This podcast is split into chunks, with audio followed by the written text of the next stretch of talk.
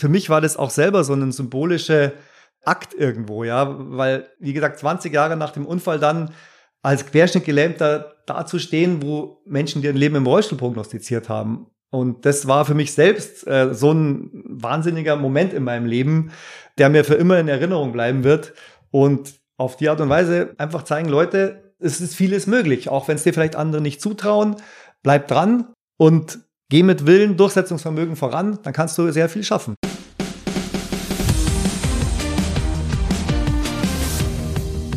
Heute zu Gast im Sport Unites Us Podcast Paralympics-Legende Michael Teuber. Miki, wir haben Michael kurz nach seiner Rückkehr aus Tokio von den Paralympics getroffen und über Medaillen haben wir gar nicht so viel gesprochen. Es ging um viel, viel mehr. Ja, es ging um sein ganzes Leben und Michael hat ein sehr bewegtes Leben hinter sich ähm, mit einem ganz schweren Schicksalsschlag vor allem aber zeigt äh, das Gespräch und äh, Michael als Mensch, dass Sport sehr viel mehr sein kann als nur das äh, Streben nach Medaillen und Siegen. Mich hat Michael als Mensch und auch das Gespräch sehr beeindruckt. Absolut, also beeindruckend ist, glaube ich, das richtige Wort. Ich würde sagen, Michael hat auch nicht sein Leben hinter sich, er hat immer noch so viel vor sich und ich habe noch nie einen Menschen kennengelernt, der so sehr immer wieder neu die Grenzen verschiebt. In dem Sinne würde ich sagen, direkt rein in den Podcast.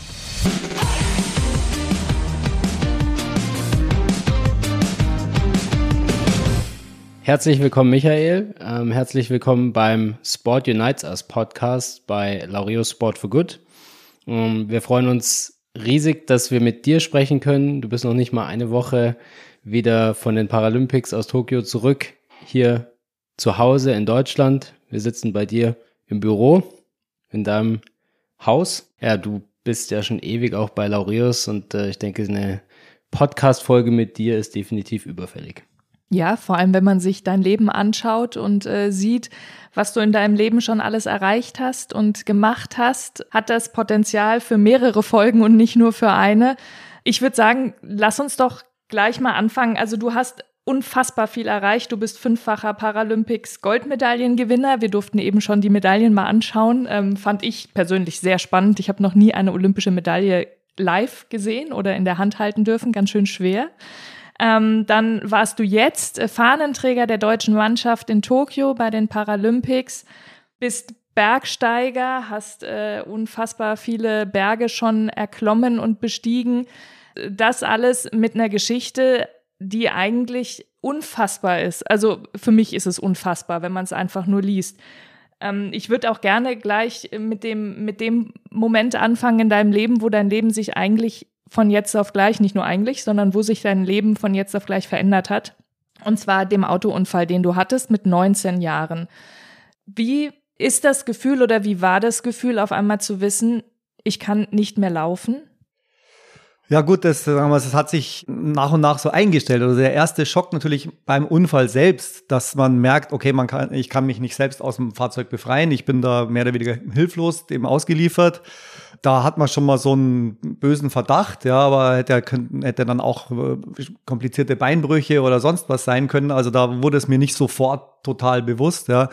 Äh, dann diese ganze Maschinerie der Rettung, die zum Glück sehr, sehr effizient und schnell vor, vonstatten ging. Und dieser Moment, wo ich dann gesagt bekam, dass ich mich auf ein Leben im Rollstuhl vorbereiten muss, der kam dann erst so knapp zwei Wochen später in Murnau. Also ich war das, mein Unfall ist in Frankreich passiert.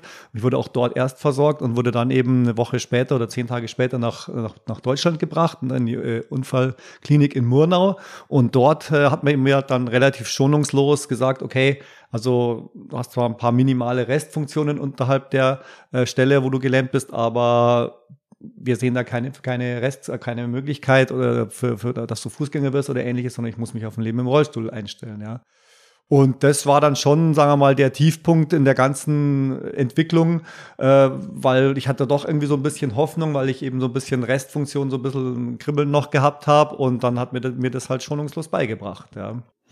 Mit 19 Jahren ein Erlebnis, ähm, was bestimmt sehr einschneidend ist und an dem bestimmt auch viele junge Menschen kaputt gehen würden und sich ähm, hängen lassen würden. Was war bei dir der Moment oder der Auslöser, dass du eben genau das Gegenteil getan hast? Ja, das ging eigentlich verhältnismäßig schnell. Also dieser, dieser totale Tiefpunkt, der hat gar nicht so arg lang angehalten und ich habe auch ja so ein bisschen eine Glabinet-Mentalität vielleicht auch, ja. Also ich habe das nicht so richtig glauben können, dass das wirklich äh, das Ende der Fahnenstange ist, weil ich halt doch irgendwo gespürt habe, okay, da, da ist noch eine Verbindung zwischen dem Kopf und den Beinen und ich kann irgendwie auch was spüren und es gab ja auch eine minimale Restfunktion und dann habe ich mir halt vorgenommen, an der Restfunktion mal anfangen äh, zu arbeiten und äh, so viel wie möglich halt zu machen, ja. Und äh, da hatte ich dann erstmal noch, glaube fast acht Wochen Zeit, mir das zu überlegen, weil in den ersten acht Wochen darfst du dich quasi überhaupt nicht bewegen.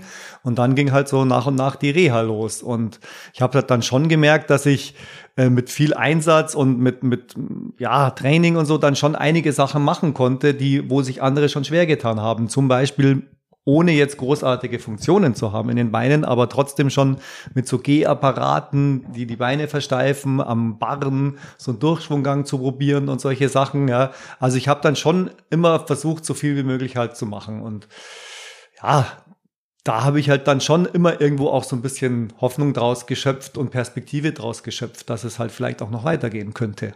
Bist du damals dann auch schon, sage ich mal, über den Willen der Ärzte hinausgegangen, weil die dich sicher, Diagnose hast du ja gesagt, war Rollstuhlfahrer ähm, und du hast irgendwie für dich gesagt, nee, ich will's probieren. Ja, genau. Also ich meine, sagen, den Willen jetzt der Ärzte, gut, sie wollten jetzt nicht unbedingt, dass ich im Rollstuhl sitze. Also es war halt ihre Einschätzung und mit der Erfahrung, die sie haben und mit dem, was sie an, an das Bild, was sie gesehen haben von mir und von der Verletzung, war das halt ihr Urteil, ja. Und ich habe halt das nicht so hinnehmen wollen und auch selber halt nicht so dran geglaubt und einfach an die Verbesserungen oder Verbesserungsmöglichkeiten geglaubt und habe mich dadurch nicht so beeindrucken lassen. Ja. Es gab auch vereinzelt Leute, jetzt nicht unbedingt der Chefarzt, der war eher so konservativ, aber schon eine oder andere Physiotherapeutin, die dann schon gesagt hat, naja gut, wenn du mehr machen willst als die anderen, wenn du da noch zusätzlich auf dem Home-Trainer deine Restfunktionen probieren willst und so, dann kannst du das ja gerne machen. Da unterstütze ich dich dabei, ja. Aber der große Tenor von den Chefärzten war, dass, das, dass ich quasi Querschnitt bin und dass ich im Rollstuhl bin. Und das zeugt ja auch schon, sag ich mal, von dem sehr starken Willen, den du in der Zeit auch schon hattest. Du warst ja ähm, jetzt auch, glaube ich, bei dem Unfall auf dem Weg eigentlich hm. zu einem Ausflug oder zu einem Urlaub, wo du eigentlich deine Leidenschaft, deinen Sport ausüben wolltest. Das heißt, du warst schon ein sehr aktiver und auch zielstrebiger Mensch. Hat dir auch das schon geholfen, sage ich mal, beziehungsweise es war sicher auch ein Antrieb, oder? Also ich war schon vor dem Unfall eher so Typ Sonnyboy, Windsurfen. Wir wollten nach Guincho zum Brandungssurfen und ja, schon das Leben eher auf die leichte Schulter genommen, locker genommen. Aber irgendwo hat offenbar schon so dieser, dieser eiserne Wille in mir geschlummert und der ist dann ganz schnell erwacht. Also wo ich gemerkt habe, hier ist jetzt der Engpass, hier musst du jetzt einfach ran, ja da ist das ziemlich schnell hat sich das in mir entwickelt und dass ich dann körperlich mich anstrengen musste und auch mental mich da, das hat, ist mir nicht so schwer gefallen, ja. Und ich hatte halt immer irgendwo auch vor Augen, es ging ja immer langsam so ein bisschen voran. Das Problem in der Situation war immer, war ja auch, ich wusste ja nicht, wie weit kann das überhaupt gehen. Ja, wie, kann, wie weit kann mich das tragen? Also es hätte ja genauso Schluss sein können, damit, dass ich vielleicht mich ein bisschen aufrichten kann, ein bisschen äh, am Barren oder sowas machen kann, aber da, dass ich dann wirklich irgendwann wieder quasi frei gehen kann. Ja, das, das war ja überhaupt nicht abzusehen. Also so ins, in das Ungewisse reinzuarbeiten. Ja, also was eigentlich ja noch schwieriger macht. Selbst das ist mir nicht, nicht extrem schwer gefallen. Ich, klar, ich meine, man muss sich dann immer irgendwo auch zwingen und quälen zum Training, aber ja, es ist eine gewisse Resilienz, die man halt vielleicht als Mensch dann auch mitbringt. Ja, und ich habe relativ schnell gemerkt nach dem Unfall, dass, dass da was ist, ja, dass da auch was in mir schlummert, was mich da stark macht in der, in der Richtung. Also hast dich auf jeden Fall dann nicht demotivieren lassen und auch nicht, sag ich mal, von den negativen Prognosen und vielleicht auch den schwierigen Momenten im Training, weil ich kann mir auch vorstellen, dass da nicht immer alles, sag ich mal, so verlief. ja, klar. Nee, nee, also das äh, ist ja mühsam. Du, ich war dann ja während, äh, also ich kam, war ein halbes Jahr in Murnau und dann äh, bin ich entlassen worden, habe erstmal Urlaub gemacht. Wir sind, nach, wir sind nach Mexiko geflogen, mein Bruder, ein, ein Kumpel und ich. Also und je weiter wir von Deutschland weggekommen sind, desto lockerer ist es geworden. Die haben dann gesagt, naja, wenn ihr klarkommt mit dem Rollstuhl, dann macht halt, ja. Wohingegen du in Deutschland und Frankreich äh, sind die ganz aus dem Häuschen gewesen, wenn da einer mit dem Rollstuhl unterwegs war. Ja, das war eigentlich ein witziger Schritt, schon wieder so ein bisschen in, in so ein lockeres, freies Leben rein. Und danach bin ich aber dann wieder zurück in die Schule, weil ich war ja Abiturklasse und äh, musste aber dann quasi eine Jahrgangsstufe zurück, weil ich ja sechs Monate verpasst hatte. Und naja gut, da habe ich dann äh, neben dem Abitur bin ich halt jeden Tag unter der Woche ins Training gegangen. Und mein Gott, dann, dann frettest du dich halt rein als Gelähmter mit dem Rollstuhl, mit Krücken, mit irgendwelchen Hilfsmitteln und die anderen hier solche Bodybuilder. Und du versuchst da ein paar Gewichte hin und her zu schieben, ja. Und klar war das mühsam, aber ich habe mich dann jetzt auch nicht groß beeindrucken lassen, habe halt mein Ding gemacht. Und relativ bald dann, nach zwei, drei Jahren, konnte ich ja dann auch schon wieder mit dem Fahrradfahren probieren und dann bin ich auch wieder so ein bisschen in den Fun-Sport zurückgekommen, ja. Also Windsurfen war halt einfach der Fun-Sport und dann kam gerade so das Mountainbiken auf, dass das so ein bisschen abgelöst hat, auch bei vielen, ja. Und so, da auf den Zug bin ich dann auch sehr schnell aufgesprungen und habe dann das Mountainbike irgendwo zur Reha, aber gleichzeitig auch als Fun-Sportart genutzt, ja. Du hast gerade die Reise mit deinem Bruder angesprochen, war ähm, jetzt dann Familie und deine Freunde auch so ein Faktor, der dich da wirklich aufgefangen hat und mit dir dein Ziel auch verstanden hat, weil, weil sie dich kannten? Also zuallererst waren das meine Eltern, aber ich glaube, es ist sowieso irgendwo normal für Eltern. Also, sie haben mich überhaupt nicht irgendwie hängen lassen oder im Stich gelassen oder irgendwie resigniert oder ähnliches, sondern ganz im Gegenteil. Meine Mutter ist dann immer mit mir einfach Fahrrad gefahren, obwohl sie vielleicht gar keine Zeit hatte oder so. Aber sobald sie irgendwie gemerkt hat, da rührt sich irgendwas bei mir, ich will irgendwie was unternehmen, im Zweifelsfall sofort dabei gewesen, damit ich ja das auch mache und so. Äh, meine Eltern, es wurde dann in meinem Elternhaus wurde die Garage ausgebaut, Rollstuhlfahrer gerecht.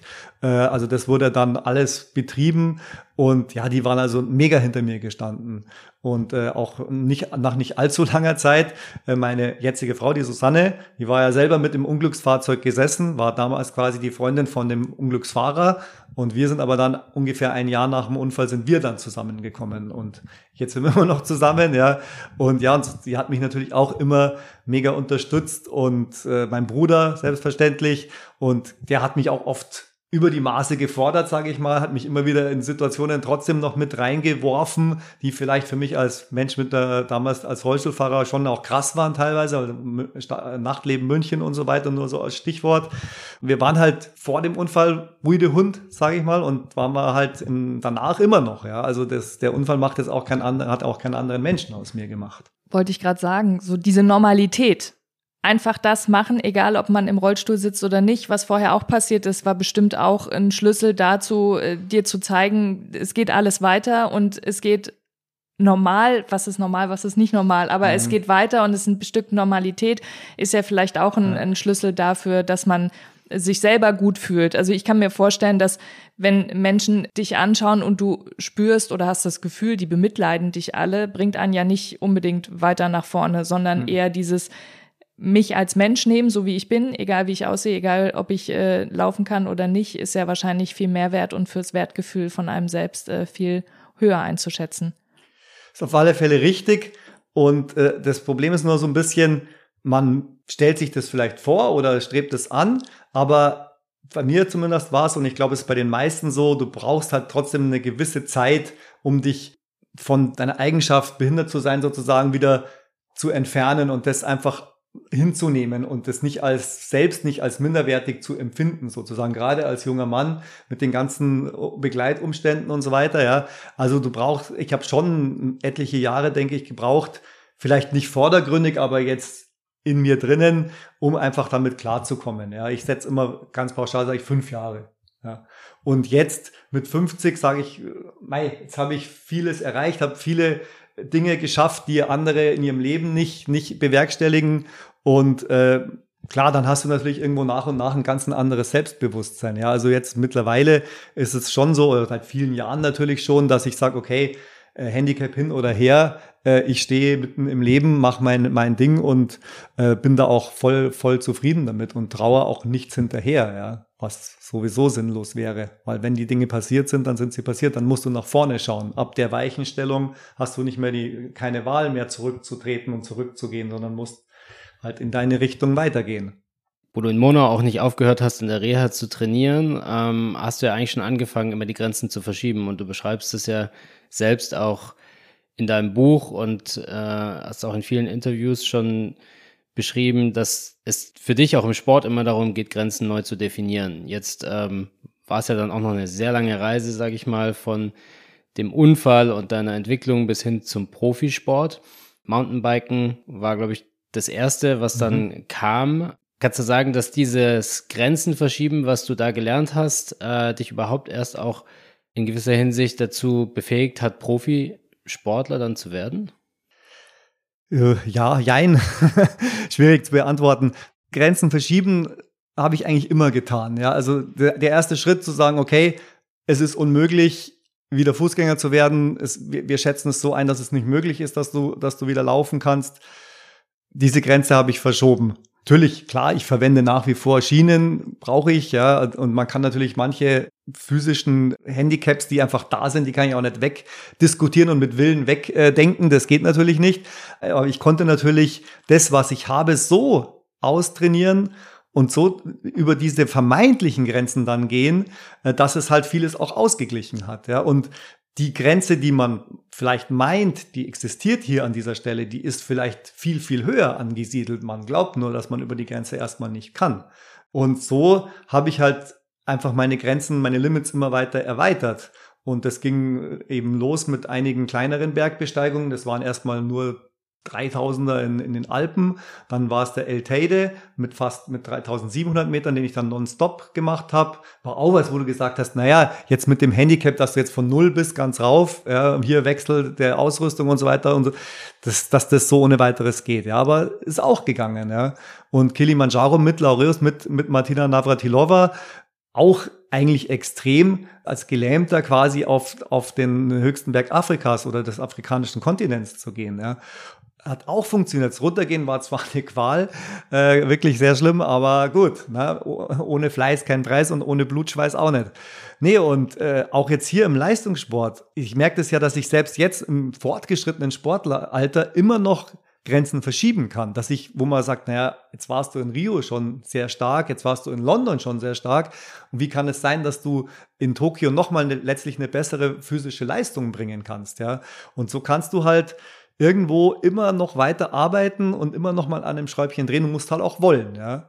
Und das ist vielleicht auch oft so, dass einfach vielleicht auch mit zunehmendem Alter bei vielen der Wille dann nicht mehr so richtig mitspielt, dass man einfach sagt, okay, das langt jetzt eigentlich, ja. Aber den Antrieb habe ich halt immer noch gehabt und habe ich auch immer noch. Ich, ich sehe mich als Lebenssportler. Mir geht es jetzt auch nicht nur darum, ja, um eine Medaille oder um die Anerkennung. Natürlich ist es eine Komponente, ganz klar. Äh, aber es geht mir schon auch darum, mich selbst zu beweisen und meine eigenen Grenzen auszutesten, zu verschieben. Ja, das ist also schon was, was sehr spannend ist für mich. Also man hat ja auch den Eindruck, dass du absolut nie die Grenze siehst und dass das Alter vor allem auch mal keine Grenze ist. Jetzt äh, hast du ja schon einige Paralympics mitgemacht und bist sicher nicht mehr der jüngste Sportler ja, äh, mit dabei und trotzdem fährst du weiter vorne mit. Also das heißt, das Alter ist für dich kein Limit. Ja, das, man denkt ja durch die gesellschaftlichen, sage ich mal, Not, Notationen oder wie es, wie, wie man spricht, denkst du natürlich auch irgendwo, klar ist da ein Limit da und das kann man ja auch irgendwo nicht wegdiskutieren, aber trotzdem gibt es halt, zum Beispiel habe ich immer gewogen 68, 69 Kilo, was auch schon wenig ist für 1,84. Jetzt habe ich halt dieses Jahr nochmal mehr Höhentraining gemacht, war ich habe jetzt keine Diät gemacht, aber in der Höhe verlierst du halt automatisch an Gewicht. Ich wusste, dass die Strecke in Tokio auch bergig und wellig wird, sodass ich da einfach nochmal an Gewicht reduziert habe. Und gut, jetzt bin ich halt mit, mit 65 Kilo an den Start gegangen und habe halt noch ein bisschen anders trainiert. Ich habe vielleicht nicht so viele Nebenschauplätze, sonst war ich immer funmäßig orientiert. Also habe dann immer neben dem Rennradtraining bin ich nochmal mit dem E-Bike oder mit irgendwas am Nachmittag noch rumgefahren. Ja, diesmal habe ich halt noch fokussierter gesagt, okay, lass das mal weg, stattdessen gehst du in die Sauna, stattdessen lässt dich, machst du Physiotherapie jeden Tag, machst jeden Tag nur zwischen zweieinhalb und vier Stunden Training, dafür mehr Regeneration, also nochmal fokussierter auf genau die Disziplin, wo ich halt meine Bestleistung bringen wollte. Und so habe ich es halt geschafft, dass ich halt doch nochmal meine eigene körperliche Leistung quasi in den letzten fünf Jahren nochmal einen Tick steigern konnte. Also wir Radsportler können das ja ganz gut analysieren, weil man hat ja seine Leistungsdaten. Und da überrasche ich mich selber irgendwo ein Stück weit, weil äh, in Rio war ich auch schon stolze 48 und jetzt bin ich äh, noch stolzere 53. Und von der Seite her, ja, ich finde das selber spannend und äh, erstaunlicherweise gelingt es dann immer wieder, das Limit noch ein bisschen weiter rauszuschieben. Ja, jetzt bin ich mal gespannt, wie es in Paris ausschaut, aber ich habe schon da irgendwo so meine Zweifel. Aber ich wäre froh, wenn ich nochmal die gleiche Leistung schaffen könnte. Ja, unglaublich, auf jeden Fall.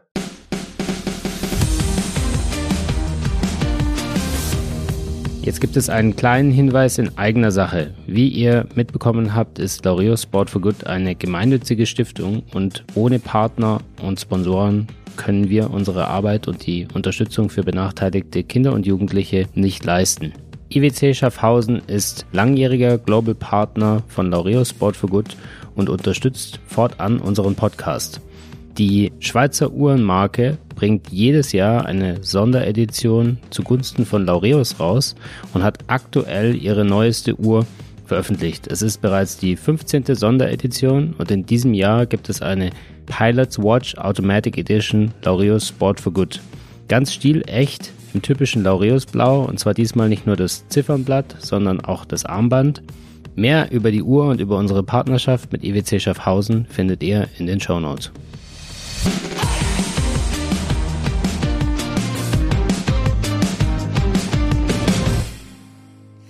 Ich würde gerne noch mal auf zwei Punkte zu sprechen kommen und zwar einmal dein Weg zum Profisportler und dann würde ich auch gerne noch mal auf das Bergsteigen zurückkommen. Ich würde sagen, wir fangen mit dem Weg zum Profisportler an. Meine erste Frage dazu, hättest du dir vor deinem Unfall eine Profisportlerkarriere denken können, jetzt in anderen Bereichen, Windsurfen oder Snowboarden? Sage ich klar nein. Also zwar sehr viel Spaß gemacht und auch immer engagiert, Manöver trainiert, Starkwindsurfen, Skifahren, waren auch immer sehr gute Skifahrer, Snowboarder, aber jetzt profimäßig das damit Geld zu verdienen, da war irgendwo realistisch auch genug zu sagen, das wird wahrscheinlich nicht klappen. Also das war für mich jetzt kein großes Szenario. Und trotzdem bist du es jetzt geworden. Wie war der Weg dahin? Du hast gesagt, Du hast dich nicht damit abgefunden, darüber haben wir gesprochen, dass du im Rollstuhl sitzt. Du hast immer mehr probiert, ähm, hast dich dann irgendwann aufs Fahrrad gesetzt, weil das einfacher war als das Laufen für dich. Und wo kam dann der Punkt, dass du gesagt hast, und jetzt will ich es aber richtig wissen? Also ich, ich, ich versuche mal gleich zu sozusagen zur Essenz des Ganzen aus meiner Sicht runterzukommen.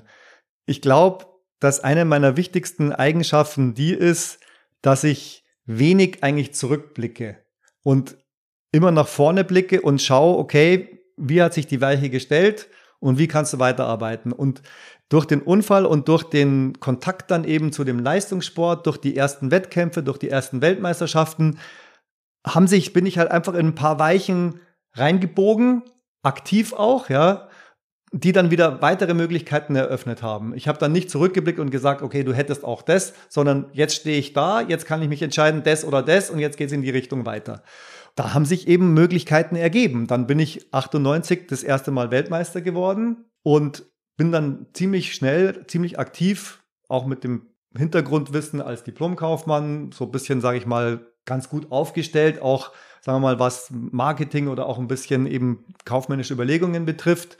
Äh, also gleich, sagen wir mal, schon pragmatisch an die Sache rangegangen, weil ich auch wusste, okay, wenn du wirklich dich auf den Sport konzentrieren willst, muss das Package ja irgendwo auch stimmen, ja. Und so dass ich dann re relativ schnell Sponsoren gefunden habe und parallel aber noch eine geraume Zeit mit meinem Bruder zusammen eine Firma gehabt habe, das dann aber doch auch, glaube 2004 dann aufgegeben habe. Einfach, weil ich gesagt habe, okay, die Weiche hat sich jetzt so entwickelt, so gestellt, dass ich den Schritt wagen kann. Ja. Und so, so waren das schon aktive Entwicklungen und Entscheidungen und gleichzeitig natürlich auch den, den, das Training dann immer weiter zu verbessern. Das ist ja auch eine, eine Sache, die man nach und nach erlernt. Ja, du merkst halt, okay, du bist klar, du bist gut dabei, aber die Konkurrenten werden halt von, man merkt meistens dann bei den Spielen erst wieder so richtig, von Spielen zu Spielen machen die immer wieder einen Schub. wo du vielleicht kontinuierlich trainierst, weil du halt eh Profi bist und jedes Jahr gleich gut fast bist, auf einmal sind alle, alle vier Jahre die anderen nochmal wieder einen Schritt stärker geworden, ja. Und dann musst du halt mithalten oder mitziehen irgendwo, ja. Und so habe ich halt immer auch meine eigene Aktivität perfektioniert, verbessert, Training verbessert, Professionalität erhöht, ja. So, da gab es nie einen Stillstand. Und äh, ja, so, so bin ich halt in den Profisport reingewachsen. Und Profisport bedeutet ja eben auch, dass man davon auch leben können muss weil sonst, äh, ja, sonst ist Amateursport ja, und ich muss was nebenbei arbeiten. Und es gab viele, viele Jahre, wo ich nicht aktiv äh, quasi einen Beruf ausgeübt habe. Äh, mittlerweile ist es so, dass ich aber jetzt eine Teilzeitstelle als Trainer habe seit äh, einigen Jahren, das aber trotzdem noch natürlich ganz gut verbinden kann. Aber es war in der Tat so, dass ich so 10 bis 15 Jahre Profisportler, reiner Profisportler war. Und jetzt bin ich halt Semi-Profi. Und einer der wenigen Profisportler im Parasport, richtig? Einer der wenigen würde ich auch auf alle Fälle so einschätzen. Äh, vor allem ist halt die Situation, dass du über viele, viele Jahre äh, über, über 20 Jahre, mittlerweile über 20 Jahre vom Sport leben kannst, ist schon sehr außergewöhnlich. Gut, ich war auch mehr oder weniger Quereinsteiger. Mit, mit 30 habe ich ja eigentlich auch erst angefangen. Äh, jetzt ein ganz junger Sportler, der hier mit, mit Anfang 20 anfängt, der muss wohl auch ein Stück weit anders denken. Ja. Bei mir kam natürlich irgendwann der Punkt, wo ich gesagt habe, okay, dein Leben ist jetzt der Sport und bleibt vermutlich auch, weil ich habe dann auch mit Mitte 40 oder Ende 40 auch nicht mehr gesagt, jetzt wandelt sich mein Leben nochmal komplett und ich gehe jetzt hier zur Sparkasse. Sparkasse sponsert mich viele Jahre und tolle Partner, aber für mich war es dann halt auch keine Idee und keine Option mehr, quasi als Diplomkaufmann irgendwo anzufangen und einen 8-to-5-Job zu machen, so dass ich dann schon auch wiederum aktiv gesagt habe, nee, ich will im Sport bleiben, habe dann auch die Trainerausbildung gemacht, habe komplette Trainerausbildung durchlaufen bis zum A-Trainer und mache eben jetzt als Teilzeit äh, den Pararadsport in Bayern. Und muss sagen, das ist für mich ideal. Da kann ich, äh, habe ich jetzt keine, keine ganze Stelle, wo ich jetzt voll beschäftigt wäre, sondern eben als Teilzeit äh, kann ich das optimal verbinden mit dem Radsport und dann kann ich nach wie vor das machen, was mir wirklich Spaß macht und auch vieles natürlich von dem, was ich in den letzten 20 Jahren gelernt habe, die ganze Erfahrung, die ich angesammelt habe, auch jetzt an die nächste Sportlergeneration weitergeben. Weitergeben und zurückgeben ist ja auch ein Stichwort, was bei Laureus dein Thema ist, sag ich mal. Du bist seit 2005 schon Laureus-Botschafter, mhm. damit eigentlich einer, mit, einer der ersten in Deutschland. Hast du das Gefühl, dass du über dieses Engagement und natürlich auch einfach über die Sichtbarkeit äh, von dir als Sportler auch ähm, schon was bewegen konntest in der Gesellschaft? Das hoffen wir, dass, äh, sagen wir mal, allein dadurch, dass du eben als Sportler diese Werte verkörperst und dich für solche Dinge wie Laureus jetzt äh, engagierst, dass du dadurch einen gewissen Einfluss hast, auch, als, auch in der Vorbildfunktion, die du als Sportler mitbringst, ein Stück weit. Laureus ist jetzt das eine, auch dass jetzt Menschen wie ich Pararadsport oder Parasport seit vielen Jahren machen und dadurch einfach ein Stück weit mehr in das Bewusstsein von der Gesellschaft vordringen, glaube ich schon, dass man dadurch Botschaften transportieren kann. Klar, vordergründig erstmal Parasport, Menschen mit Behinderungen können auch leistungsfähig sein, können genauso wertvolle Bestandteile äh, der Gesellschaft sein und Beiträge leisten. Und ich glaube, das zeigen äh, Parasportler, die eben dann erfolgreich sind und ihre Leistungsfähigkeit unter Beweis stellen bei den Spielen, schon sehr eindrücklich. Und äh, dann, glaube ich, ist es auch wiederum glaubwürdig, wenn sich jemand wie wir einsetzt für Kinder, für benachteiligte Kinder, wie jetzt wie bei Laureus. Äh, da kann man sich, denke ich, da sehr glaubwürdig auch dafür einsetzen. Du hast ja in diesen vielen Jahren als Laureus-Botschafter auch schon viel gesehen und auch Programme auf der ganzen Welt besuchen können. Äh, gibt es da ein Erlebnis, was dich besonders auch beeindruckt hat?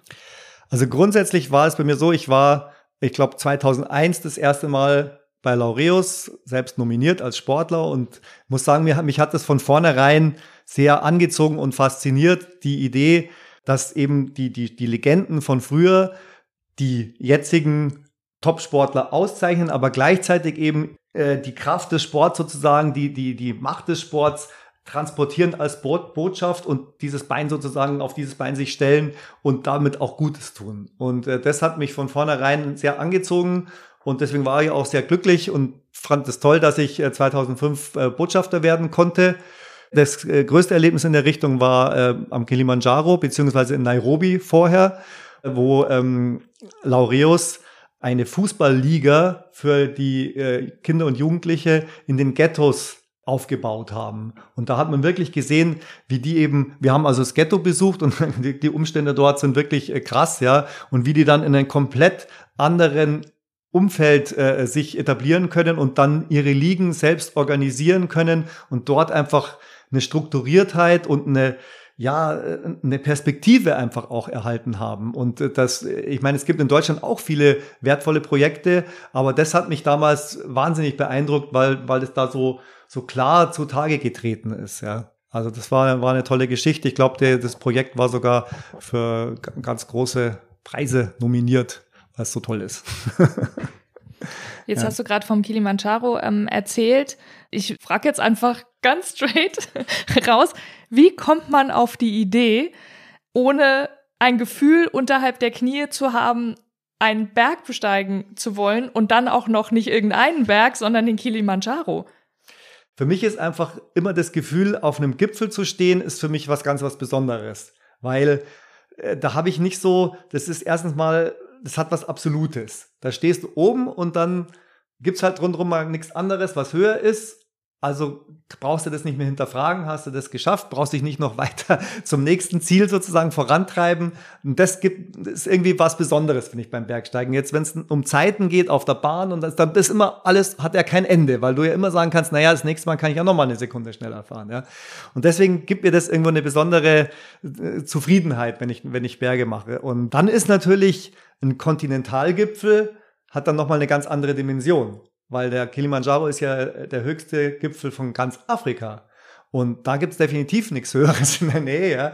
Und, und äh, was dann noch dazu kommt, für mich sind halt dann auch noch Berge attraktiv, die ich mit meinem Handicap halt noch halbwegs sicher bewältigen kann oder wo ich zumindest sage, okay, das ist jetzt technisch nicht so schwierig, dass ich quasi mein, mein, mein Leben riskieren müsste, sondern dass, dass es eher wie eine sehr schwere Wanderung ist, mit vielleicht mal ein paar technischen Passagen, aber im Großen und Ganzen machbar. Deswegen ist ein Vulkankegel da ganz gut. Deswegen auch El Teide nonstop und Kilimanjaro eben auch.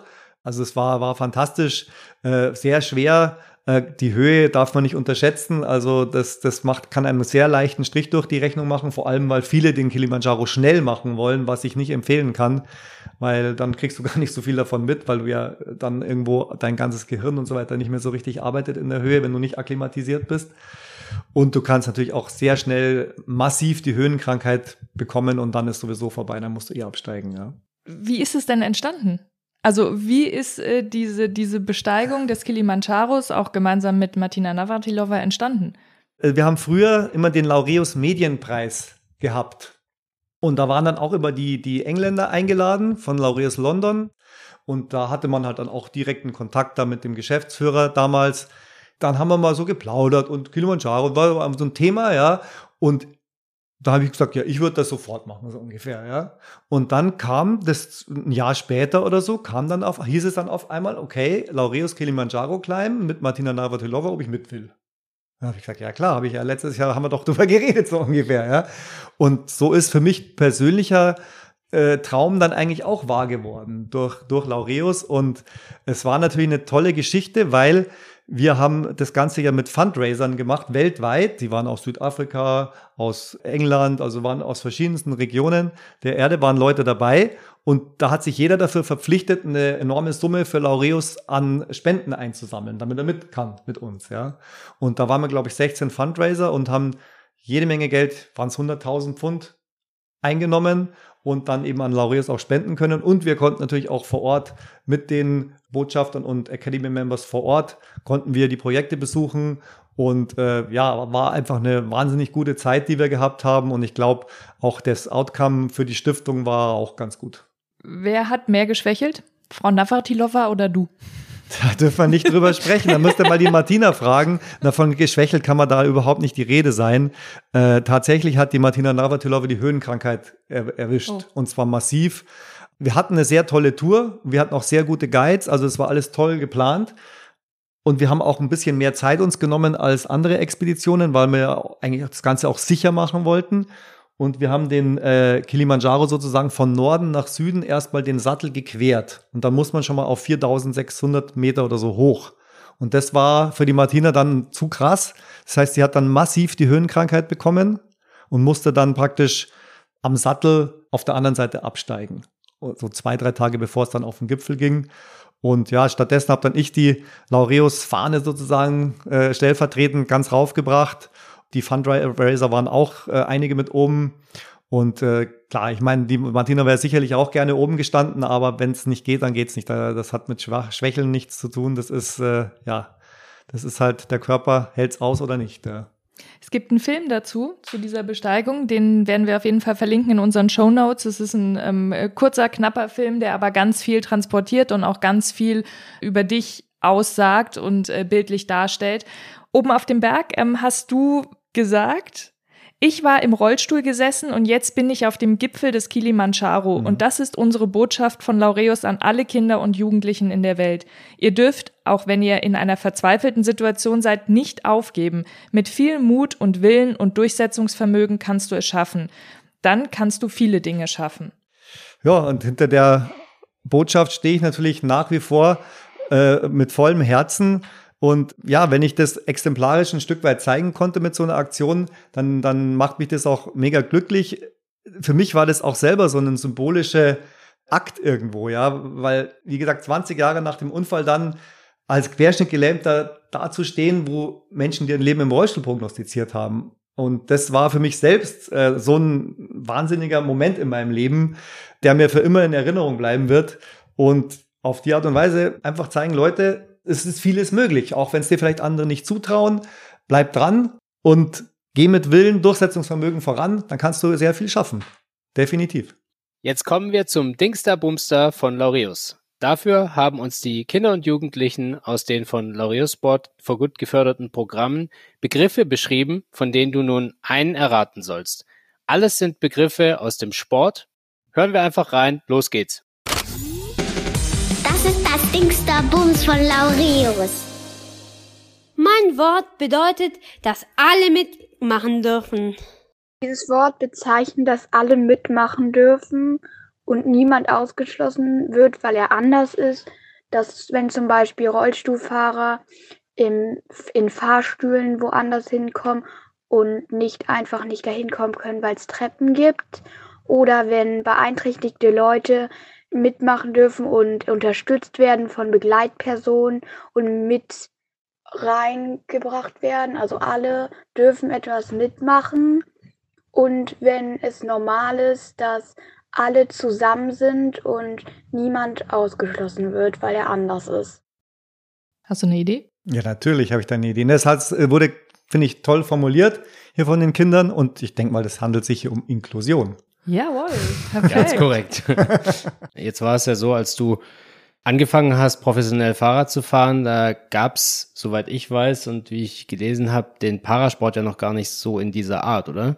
Ähm, du hast dich da, glaube ich, auch ja. ziemlich dafür eingesetzt, dass das gerade im Radsport und im Mountainbiken auch für jedermann möglich wurde. Den Pararadsport gab es schon. Die Disziplinen, alles wurde alles dann nach und nach ein bisschen mehr ausgebaut, auch noch und so, wo ich auch immer wieder mal mitgewirkt habe. Aber was eigentlich da markanter war, war folgendes. Eine meiner ersten Gedanken, und ich war, wir waren halt dann im Jahr drum 2000 rum, immer schon so, dass ich gesagt habe, hey, da muss doch was vorangehen, da brauchen wir doch mehr Inklusion, da brauchen wir doch mehr Integration. Damals haben wir noch Integration gesagt. Und deswegen habe ich relativ schnell mit Leuten, die äh, die, die Transalp zum Beispiel organisiert haben, also Michael Hamel und Heini Albrecht, mit diesen Leuten gefragt, können wir bei den Mountainbike-Marathons mitfahren? Können wir bei den World Games of Mountainbiking mitfahren? Und die Leute waren aufgeschlossen, so dass wir da bereits in den ganz, ganz frühen 2000er Jahren eben diese, diese Teilnahmemöglichkeiten gehabt haben. Und die gibt's nach wie vor. Ja, und ich habe auch Sachen wie zum Beispiel Sportler des Jahres, dass man Champion des Jahres, dass da mehr Menschen, Paralympicsieger mehr mit Behinderung mit dürfen, äh, dass zum Beispiel beim Sportler des Jahres gleichwertig die Parasportler ausgezeichnet werden. Dazu ist es bis jetzt nicht gekommen, ja. Also das ist wieder die andere Seite. Die Mühlen malen dann doch auch langsam, aber an anderer Stelle entwickelt sich halt dann über die vielen Jahre doch etwas. Wie weit sind wir in der heutigen Zeit mit dieser Gleichstellung, mit der Gleichberechtigung? Wir sind auf alle Fälle große Schritte vorangekommen, aber wir sind noch lange nicht am Ziel angelangt, würde ich, würde ich sagen. Also ich glaube, gerade durch Parasportler, die sich eben zeigen im Sport, die immer wieder äh, in der Öffentlichkeit in Erscheinung treten, das bewirkt einiges, weil dadurch einfach die Menschen mit Behinderung auch sichtbar werden und man auch die Berührungsängste verliert. Also eine, eine natürliche Inklusion sozusagen vonstatten gehen kann, so nach und nach. Ja. Trotzdem ist es immer noch so, jetzt ist fünf Jahre nach dem Erscheinen meines Buches und äh, in der Zwischenzeit hat sich wieder ein bisschen was getan. Nichtsdestotrotz ist es immer noch so, natürlich wird das Licht ein bisschen runtergedimmt von den Olympischen Spielen zu den Paralympics jetzt beispielsweise. Und natürlich wird nicht zwischen den Spielen großartig von den Events zum Beispiel berichtet, von den paralympischen Events, also von Weltmeisterschaften oder ähnlichen Events. Also das, das ist schon nach wie vor so. so. Auf der anderen Seite muss man es auch wieder realistisch und pragmatisch sehen. Wer berichtet schon groß über Judo oder über Hockey oder über andere olympische Sportarten? Also da haben wir ein Gesamtproblem sozusagen, dass man sich halt auf ein paar Profi-Geschichten fokussiert und dass der, der Markt anscheinend aufsaugt, wohingegen andere Themen äh, nicht großartig äh, in Erscheinung treten. Äh, wo ist die Henne, wo das Ei, frage ich mich dann manchmal, gerade im öffentlich-rechtlichen Bereich, wo es ja einen Sendeauftrag gibt. Also da ist meine Meinung, da sollten diejenigen, äh, auch Politiker, Verantwortliche in den verschiedenen Institutionen einfach voranschreiten und sagen, okay, wir greifen das auf, wir transportieren das nach außen und wir schauen, ob uns der Markt quasi folgt. Ja, den Markt jetzt zwingen, äh, was zu tun, was für ihn nicht lukrativ ist, ist schwierig.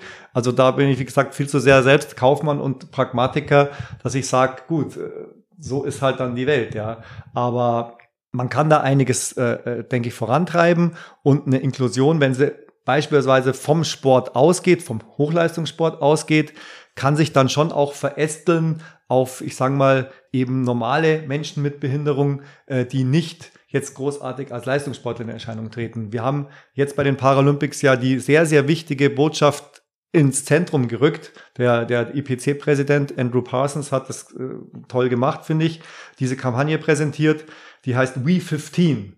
We the 15. Und äh, man muss sich mal vor Augen halten, dass 15 Prozent der Weltbevölkerung Menschen mit Behinderung sind. Das sind also 1,2 Milliarden Menschen. Äh, ein, also ein riesengroßer Anteil. Und ich glaube schon, dass es andere Gesellschaften gibt, die vielleicht nicht ganz so leistungsfokussiert sind wie wir, wobei ich nichts gegen Leistungsfokussierung habe. Ich bin selber Hochleistungssportler und will immer Leistung bringen, aber wo einfach ein natürlicheres Miteinander mit Menschen mit Behinderung stattfindet. Ja? Und ich persönlich kann mich jetzt nicht beschweren, weil mich die meisten Leute als leistungsfähig wahrnehmen. Und deswegen ist für mich persönlich jetzt nicht so ein Riesenthema mit der Inklusion. Aber ich glaube, es wird dann zum Thema, wenn eben ein Mensch vom Erscheinungsbild her von äh, vielleicht einfach behinderter wirkt, ja, und dann einfach Probleme bei der Inklusion entstehen. Aber all das, denke ich, durch eine Wahrnehmung, durch eine erhöhte Wahrnehmung, durch viele Kontakte, natürliche Kontakte, kann das, denke ich, schon reduziert werden. Es ist ja schon auch so, dass es Olympische Spiele und Paralympische Spiele gab, in denen äh, die beiden, sag ich mal, näher zusammengerückt sind und es mehr wie eine Einheit war. Glaubst du, dass es auch in Zukunft da noch eine stärkere Tendenz zu gibt? Weil das hat sich ja auch schon wieder ein bisschen in eine andere Richtung bewegt. Also meiner Ansicht nach war da der Höhepunkt dieser Entwicklung war meiner Ansicht nach London. Also die haben das fantastisch gemacht. Das hat sich für uns angefühlt wie eine sechswöchige olympische und paralympische Phase. Also das hat sich anders angefühlt mein, für mich. Ja, also man hatte unglaublich intensiv das Gefühl, da war jetzt zwei Wochen, haben die nur darauf gewartet, bis jetzt die nächsten kommen und dann wurde weiter gefeiert wie eh und je. Man kann es natürlich jetzt mit Tokio nicht vergleichen, weil da nicht mal Zuschauer zugelassen waren wegen, äh, wegen der Covid-Pandemie. Aber das war also in London ganz großartig. Und wenn man sich vor Augen führt, auch in Rio war es ja so, da hat das IOC ja mit den ganzen Ticketgeschichten, da waren also wenig Zuschauer bei den Olympischen Spielen und dann gab es den großen Switch, so jetzt Ticket 5 Euro und dann kamen auf einmal mehr Zuschauer zu den Paralympics als zu den Olympischen Spielen.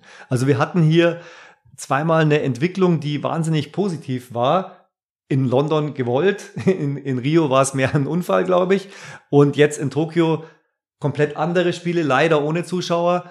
Trotzdem tolle Spiele. Muss man sehen, wie in Paris die Entwicklung weitergeht. Aber ich gehe sehr stark davon aus, dass Frankreich als große europäische Nation hier ein großes Augenmerk auf die Inklusion legen wird. Und was ich mir persönlich wünsche, es muss nicht unbedingt sein, dass die Wettkämpfe sozusagen komplett ineinander eingreifen, weil das schwierig ist, auch vom organisatorischen her. Du hast bei Olympia eh schon über 10.000 Athleten, beim Paralympics nochmal 5.000. Äh, also sagen wir mal, eine, zeitliche Abfolge ist, denke ich, nicht unbedingt verkehrt. Da gibt es um Für und Wider und das sind Argumente, die kann man abwägen. Aber ein, ein gesamtes Zusammenwachsen der olympischen und paralympischen Bewegung an sich finde ich, fände ich schon noch mal schön, das noch, noch ein bisschen intensiver beobachten zu können. Da müssten sich natürlich auch die Institutionen noch weiter annähern. Weil das wäre ja grundsätzlich schon ein sehr starkes Zeichen und es spricht ja eigentlich nichts dagegen, abgesehen von der Komplexität. Aber wenn du alle Sportler gleich behandelst und am gleichen Ort hast, auch den Zugang schaffst. Ich meine, es ist ja auch die Frage, wer schaut wozu. Ja? Und ähm, wie geht man vielleicht auch gemeinsam dann mal raus? Ja, ihr seid ja sicher auch ein bisschen, habt trainiert und da kann es ja auch Begegnungen geben. In jedem Fall. Auch hier bin ich wieder Pragmatiker. Es ist natürlich schon so, dass die olympische Bewegung des IOC per se erstmal auf sein eigenes Ding schaut und sich jetzt, es ist jetzt vielleicht nicht die allerhöchste Priorität zu sagen, wir möchten jetzt die Inklusion maximal vorantreiben. Ja. Muss man ein Stück weit vielleicht auch verstehen, weil die kämpfen ja selber gegen den Weltfußball, gegen äh, was weiß ich, Tennis und Golf, wo sie sich selber behaupten müssen als größtes Sportevent der Welt sozusagen. Ja.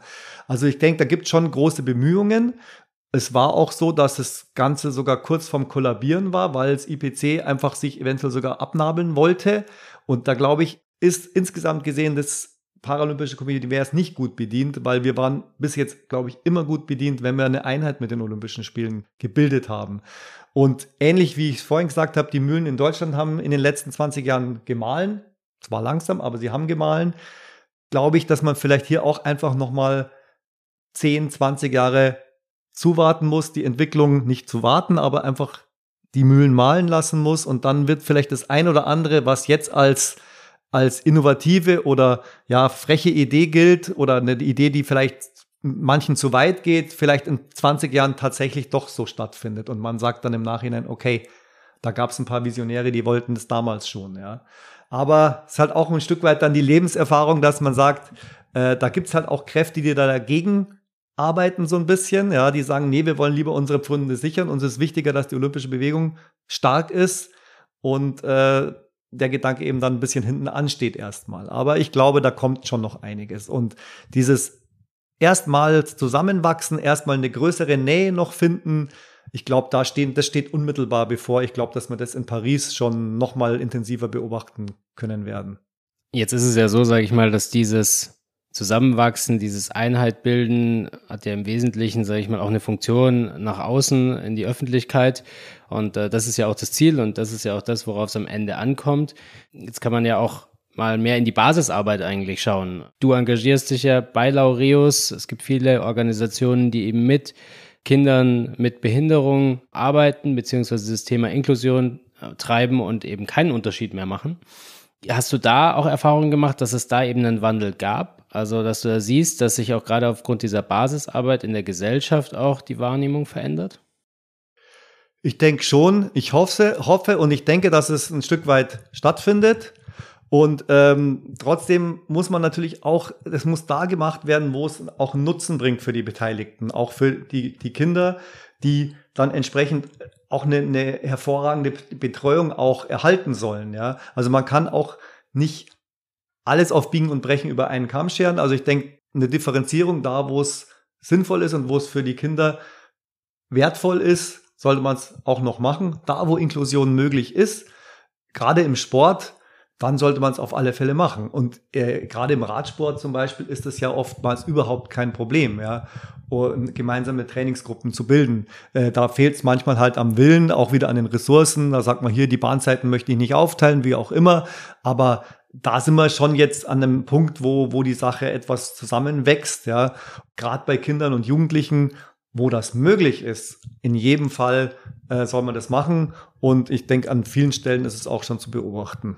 Und mir fällt da tatsächlich auch gerade ein Programm ein aus Indien, wo ja gerade das Thema, sage ich mal, Behinderung immer noch viele gesellschaftliche, sage ich mal, Probleme auch verursacht. Es gab mal einen Film darüber, den können wir vielleicht auch in die Show Notes packen. Und zwar ist ja Cricket, sage ich mal, der Nationalsport in mhm. Indien. Und ähm, es gibt ein Programm, was ein großes Problem identifiziert hat. Und zwar, dass äh, gerade, sage ich mal, aus den ganzen Dörfern die Kinder in die Schulen gefahren werden müssen mit den Bussen.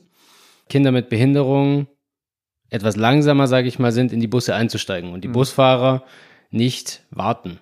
Das heißt, wenn es jemand nicht schafft, fährt der Bus einfach weiter. Das Programm hat ein Turnier ins Leben gerufen, wo Kinder mit Handicap aus dem Programm gegen die Busfahrer von dieser großen Busfirma ähm, antreten.